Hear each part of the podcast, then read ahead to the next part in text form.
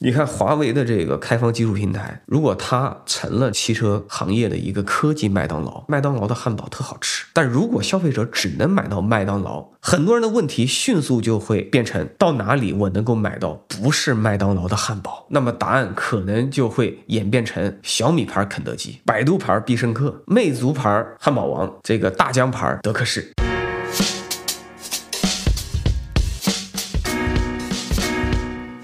上周末，车圈出了件大事儿，这华为和长安要组建一个合资公司。其实说起合资公司，在过去三十年，我们在行业里见过各种版本的合资公司。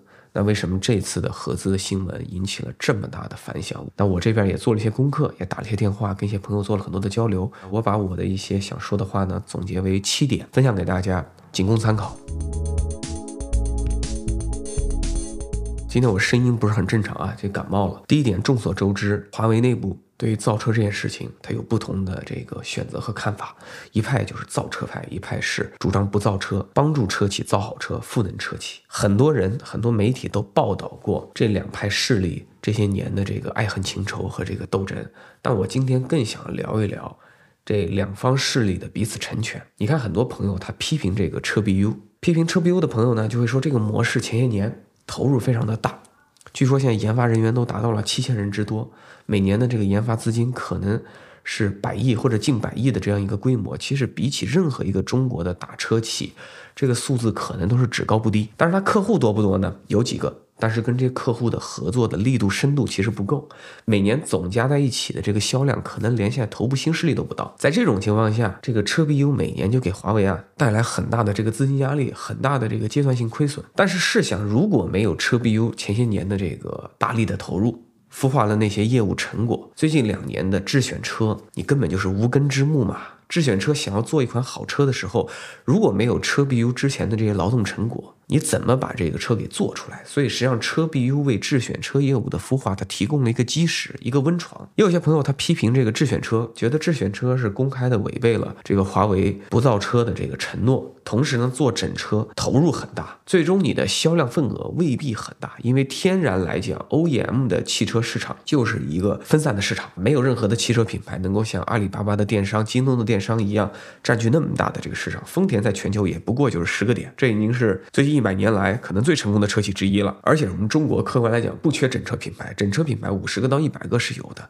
中国缺的就是真正很强的核心的重要的零部件集团，就像德国博士那样。所以，如果华为这样实力的这个超级公司定位一个新时代的中国的博士，对中国汽车工业的意义和价值会更大。这是这派人的观点。但是智选车如果不是在余承东和他的团队的这个努力坚持下，逐渐的做出了起色。如果不是通过问界 M7 这样一个超级爆款，那么今天车 BU 的核心技术研发能力到底会不会被这个公众、被这个世界、被他的潜在的客户有一个广泛的认可？其实这次啊，我们看重庆的国资委。以及长安汽车，它最终能够下定决心，坚决的跟华为搞这个合资公司，拆分出来，把这个车 BU 以另一种形式去做大做强，等于是大幅提升了车 BU 潜在的这个客户规模和商业的想象空间。我们很难认为这个决策的背后没有这两年智选车的功劳。如果没有问界 M7 的起死回生超级爆款在前，重庆方面有没有那么容易下决心？这很难讲。所以，如果我们宏观来看啊，前些年华为在汽车领域的投入可能始于一六一七年左右，一开始想做这个大的 Tier One，然后搞出了这个车 BU。然后也尝试了不同深浅的这个跟车企的合作方式，也做出了不同的成就。然后后来智选车的模式又起来，然后两边一起做，一起去试探，一路走到今天。可能我们今天看到的华为汽车的现状，它并不是一个科学规划、精心布置的这个结果。相反，这个真实的这个业务局面很可能是跌跌撞撞。一路向前的大胆试探，然后反复的灵活调整，与时俱进，最后在主观、被动以及命运的这个撮合下，才一路走到了这个今天。我们去看很多的这个商业企业最后出版的这个传记，还有记者描述的这些报道啊，非常精彩，但往往它记录的都是事实的这个一小部分。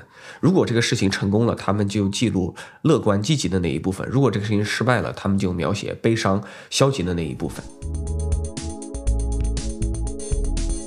然后我们说第二个观点啊，就关于赛利斯到底有没有失宠。过去很显然，赛利斯是一个长子，因为在智选车各个业务线条里边，显然。这个问界系列是重头戏。你只用看余承东在华为的场合的发布大会上，他都带什么车去。你就知道谁是这个太子的这个状态。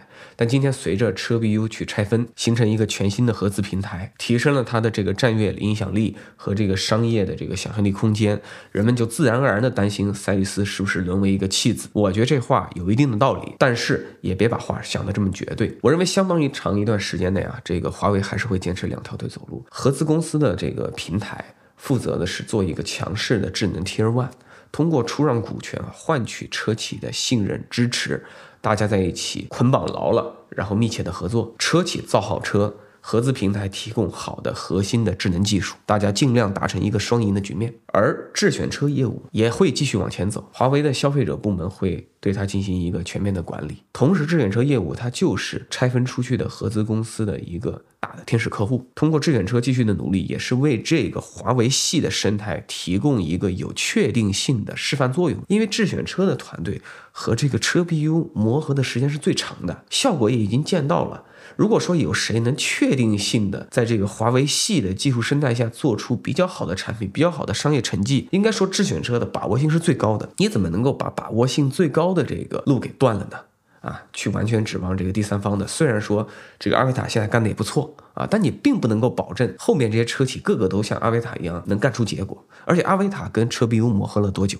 对吧？你现在新吸纳的客户能不能够迅速的就把学费交完了？就在这个华为系的这个技术生态上，把自己的业务做好，这都是不确定的事情。此外呢，这个事情从战略上来讲呢，就很像谷歌的这个自营的手机业务 Nexus 和这个谷歌的这个安卓生态，也像这个微软的 Surface 硬件业务和它的这个 Windows 生态。其实这些。美国的科技巨头，它也是两条腿走路，一方面做终端品牌，直接面向消费者；一方面做生态技术平台，赋能其他的广大的终端品牌，把这个生意的规模给做上去。但我之前确实不记得有任何一个先例，就有一个大企业终端品牌和开放技术平台两个都做，最后两个都做的特别大、特别强。我们看谷歌和微软，最后都是把这个平台做的特别大。终端品牌其实规模是有限的，这种规模有限，一方面可能是受制于主观的这个投入，另一方面我觉得也是客观的需要，因为它的规模有限，才能让这个平台上的所有玩家更有安全感。但是华为毕竟不同于谷歌和微软，中国也不同于美国，所以说不定华为会成为一个先例，我们也很难讲。啊，但我只能说，现在资本市场已经发生了这个赛力斯的股票的大跌。我觉得大家的担心肯定是有道理的，因为从历史的经验来讲，这两条腿一起走的话，可能在中局平台这条腿会更大一些。当然，我们也不低估啊，这个余承东同志他对于智选车业务的决心，我们也不能低估在相当长一段时间内智选车业务对于车 BU 合资平台的这个客户价值和这个战略价值，一种战略护航价值。下面说第三点，我的关键词是合资潮二点零。我们去看上一轮中国汽车工业的合资潮一点零，其实是二三十年前。在我看来，今天某种程度上是历史以另一种方式进行重演。上一轮合资潮，外方是这个大众、通用、宝马、奔驰、本田、丰田、日产、现代这些企业。这些跨国公司进入中国的时候，他们手里两个东西是稀缺的，是中国当时汽车工业不具备的。左手是品牌，右手是技术。而中国当时有两个东西是跨国公司需要的：左手是庞大的消费市场，右手是良好的产业环境、低成本的一个一个制造土壤。而汽车大家都知道，绝对是一个现代社会中非常重要的一个优质产业。这么优质的资源，在我们这个国情下，国家队肯定是要去。大量的承接的，所以我们看到上一轮去承接这些重要的合资企业的使命的，几乎全部是中央和地方的这个大的国家队。那么通过合资，你能够去分享外企的利润，能够去了解和学习外企它的决策、它的管理、它的供应链的组建、它的人才的培养等等等等。所以合资一点零模式在那个时候，我认为还是进步的，还是有效的帮助到中国汽车产业向前走的。今天有很多人批评这个合资，我认为更多的是站在今天去谈论过去。实际上，这个基础条件和这个客观的环境完全是错位的。这轮合资的这个产业威力也是巨大的。二三十年的时间，中国汽车工业在合资公司主导下，对吧？发展非常迅速，规模上就做到了这个世界第一，把中国汽车工业首先实现了做大。但时至今日，中国汽车工业要想进一步做强，要想进一步出海，那不能停留在过去的模式。而且这些公司过去有的那两张王牌，一个品牌，一个技术，今天在中国汽车工业还遥遥领先吗？我认为。今时也不同往日了，在有些领域他们甚至有这个劣势，所以国家队自然而然的会去考虑老的伙伴，我可以跟你继续。玩下去，继续处着，但是我也要寻找新时代的优质伙伴，也得发展关系。你看，这华为所提供的其实也是双重赋能，左手是品牌的金字招牌，是一个国民级品牌，对吧？全国大江南北这无人不知，而且整体来讲美誉度是比较高的，溢价能力是比较强的，对吧？遥遥领先啊。右手呢，它是提供了在智能电动车领域非常重要的这个智能化的核心技术。今天你去看问界，看阿维塔。啊，你都看到了，智仓智驾，基本上两件事情都是做在国内的最一流的这个状态。所以某种程度上，今天华为的东西摆在汽车国家队面前，我觉得就跟当年的大众、宝马、丰田所拥有的筹码没有本质的区别。所以我预测啊，从长安和华为这次带头搞出了这个合资平台之后。一定会起到很强的这个示范作用。这两天坊间就在传言，什么上汽跟华为在接触，江淮跟华为在接触，东风跟华为在接触，小道消息已经是满天飞了。我预测后续是一大批国家队，包括中央的和地方的会去上传啊。我估计至少是六家以上，一年之内参与到这个合资平台的这个共同的发育和建设当中去。如果你不参加也可以走这个自己自研的这个道路，自力更生，掌握自己的灵魂。但是万一你最后竹篮打水一场空，投入了很多，没有一个一流的回报，消费者完全看不上你。怎么办？如果你参加，确实会部分的限制你自己的独特灵魂的发育。你在这个体系内肯定会陷入智能化技术相当大程度的同质化。但换句话说，在智能同质化的同时，我们是不是在其他领域至少能站在同一个起跑线去竞争？而且比起这个华为系技术生态之外的玩家，有可能你还拥有一定的战略优势。当然了，在这个国家队之外，我相信很多其他类型的民营的汽车公司。包括一些新势力也会考虑要加入到这个合资平台，但我认为，无论从动机上，还是你手里的这个牌面上，还是从这个体制的属性上，我认为国家队是最有可能率先加入到华为这个合资平台上的。第四点，关键词是复仇者联盟。其实我们去看。中国汽车产业过去这些联盟啊、合资啊、战略协议啊，多家一起抱团取暖，集中力量把事情给干了，劳动成果在一起分享，这种事情喊的特别多。复仇者联盟组建过很多次，但是最后呢，真复仇的。那几乎没有成功的这个先例。你看，之前有这个 T 三三家最大的汽车央企集团在一起，字儿也签了，这个仪式也搞过很多轮，最后做出什么很大的成果吗？其实没有。我们再往前看，有一个更大规模的汽车联盟，好多家企业都签字了，搞这个联合研发高水平的变速箱，希望打破国际公司对高水平变速箱的这样一个垄断。我们一起投资。一起做，都知道变速箱难，需要大投资。我们搞完了，一起分享。最后这事儿有结果吗？也没有太明显的结果。百度是前些年科技公司中最早跳出来跟车企搞这种大合作的，平台出科技技术，车企负责造好车。这个战略仪式搞过很多轮，到最后除了百度跟威马搞了一点点自动泊车的这个小落地成果，没有看到太多的这个落地成果，所以最后才把李彦宏逼着自己去搞这个极度，搞这个汽车机器人。其实，在我看来，这个。过去搞不成的关键是一个复仇者联盟中，你需要有一个美国队长，或者是钢铁侠也行，你就得有足够的这个领袖气质，能够服众，而且呢，你最好跟其他人不是一种零和博弈，不是一种强竞争关系。过去这两个条件他没有达到，所以这个联盟就搞不成。你比如说 T 三，或者说十个车企一起搞变速箱，大家都是激烈的竞争关系，怎么在一起非常友好的合作？百度出来搞，但百度的那个气质能离武林盟主。还有一定的差距，但是华为今天第一，它不是一个以汽车为主业的公司，它真的是一个汽车之外的一个巨头，而且它的实力大家有目共睹。所以说呢，它出面来干这个合资平台技术赋能，相对最有可能把这事儿办成。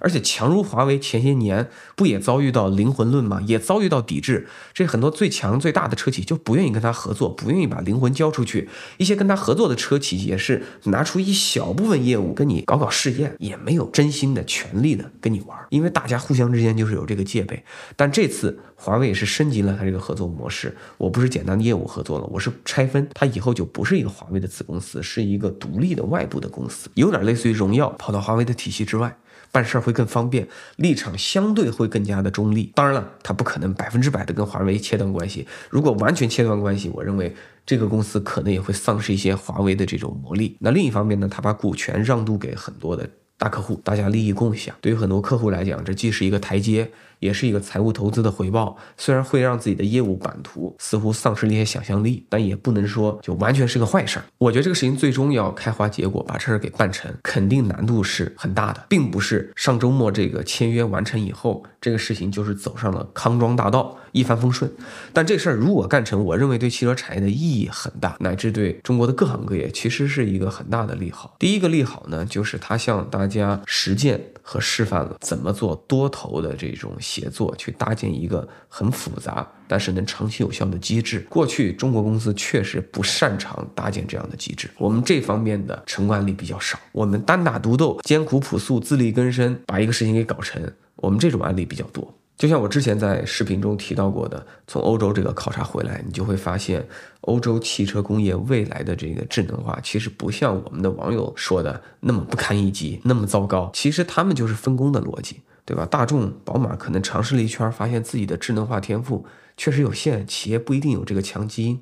那大不了最坏的结果就是跟雷诺一样，跟谷歌全面合作嘛。谷歌出车载的智能操作系统，并且提供一部分关键应用，其他的应用外部入驻。微软的 Mobileye，还有这个英伟达、高通这些公司提供一些关键的核心的芯片、核心的硬件。那欧洲的这些很善于设计和用户打交道的这些车企，自己做一下用户界面，做一下美学上的这个工作，然后把这个车给造好，把这几个东西拼到一起，是不是一个对于用户来讲挺好的方案？你先别管车企。跟这些科技巨头之间的利益分配，谁的市值高，谁的市值低，谁的股票值钱，这是商业上层次的事情。我们就讲这个产业怎么最终去跑通，上上车的。搞定车，擅长芯片的搞定芯片，擅长软件的搞定软件，合在一起是不是个好东西？其实它是个好东西，而且这个模式避免了重复的低水平投资建设。你不能让每个 NBA 篮球队都自研篮球鞋呀，篮球鞋就该交给阿迪达斯和耐克，对吧？NBA 的球队负责的是搞好训练、搞好战术、打好比赛，这术业还是有专攻。我过去视频里就担心过，这中国的智能化上半场搞得有声有色，但是呢，会不会最后就陷入一个各自为战？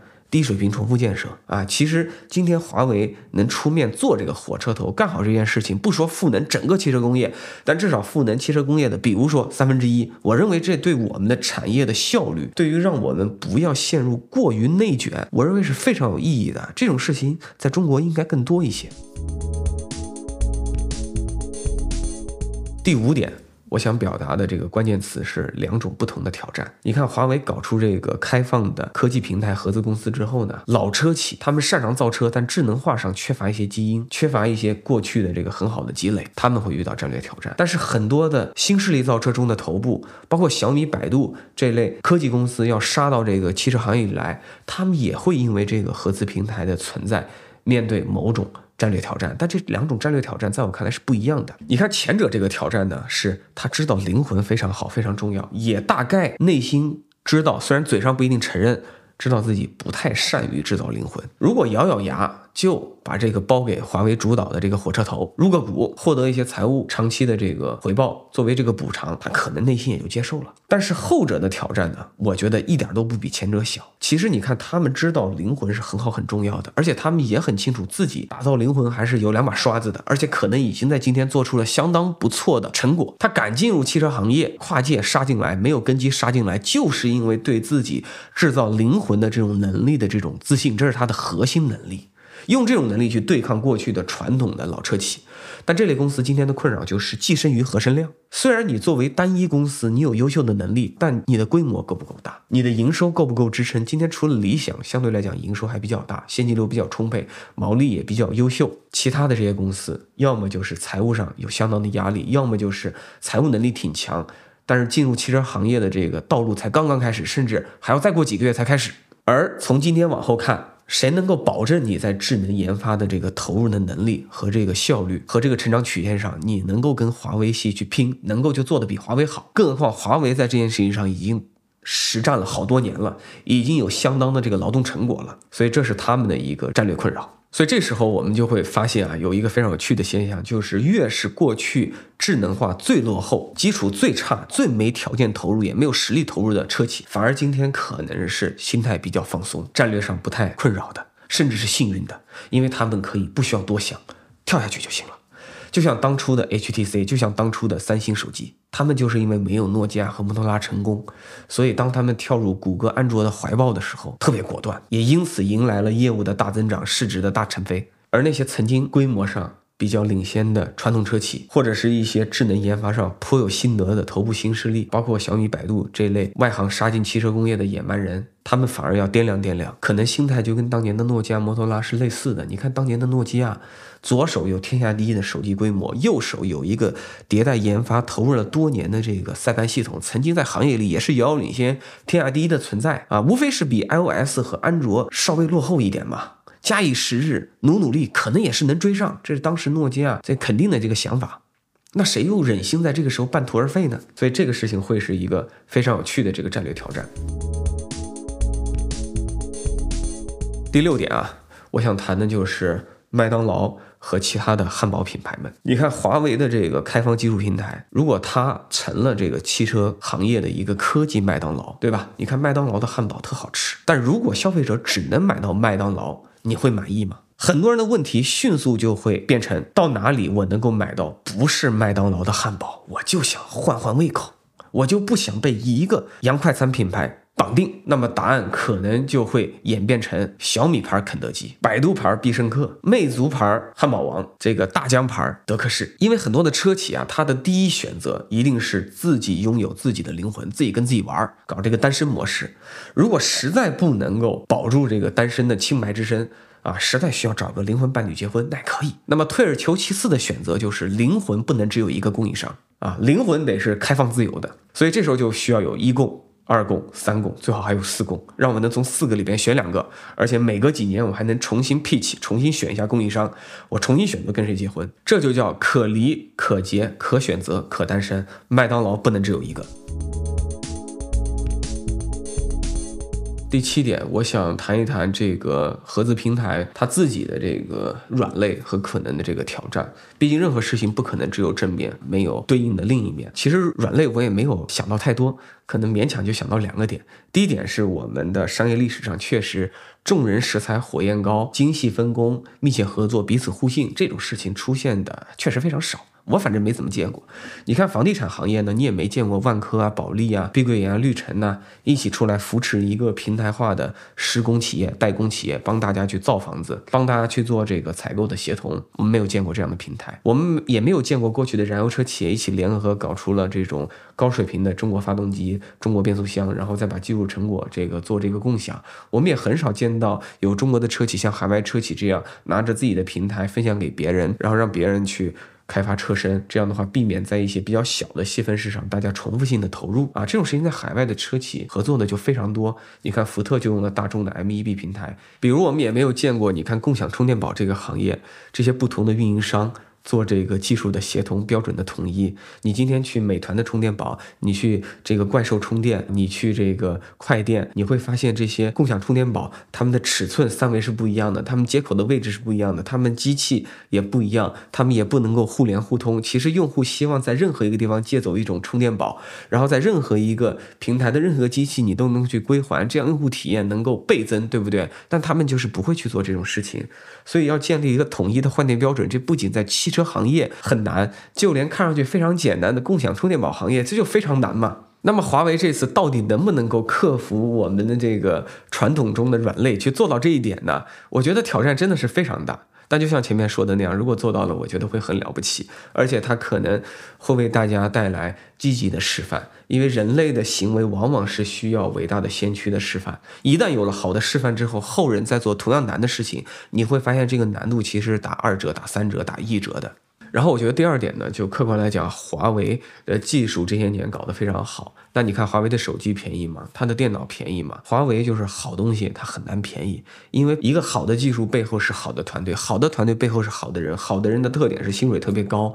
你看华为的工程师的平均薪水跟中国很多行业的同类的工程师相比，它可能不是高一倍这么简单。他对股权分红的这种大方，可能比起很多公司那也是不可以比较的。我认识挺多华为的朋友，我觉得他们的工作非常努力，他们这个加班加点，他们对公司也特别有这种情。感的这个羁绊，但我认为背后一个很大的关键是，对吧？利益的分享，以及用这种比较高的回报去动员这个最好的人才。也就是说呢，他们是一个非常。高水平的供应商，他们做了这个合资平台之后会做好东西，但这个平台本身的成本，我认为不会太低。这道理就非常简单。你看过去宝马能做很好的内燃机，采埃孚能做非常好的九 AT，采埃孚是外供的，宝马不外供。但你就算假设外供，难道你能够让廉价车都用上宝马的发动机，都用上采埃孚的九九 AT 吗？你过去那么多行业里的廉价车或者一些中低价位的这个产品，有没有用上宝马的最高级的发动机？有没有用上采埃孚的最好的变速箱？对吧？最后真正的这个制约是什么？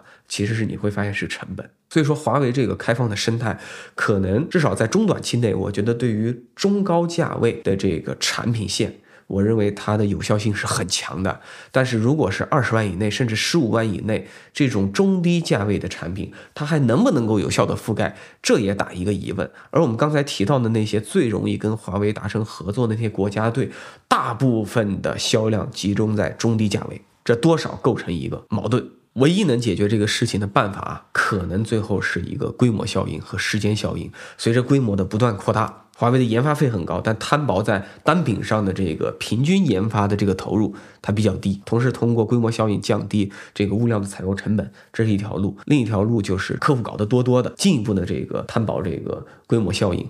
但是如果这个产业都走到了那么高的规模效应，渗透率那么高，如果那个行业真走到了那一天，今天我们理解的高科技，到时候它还是高科技吗？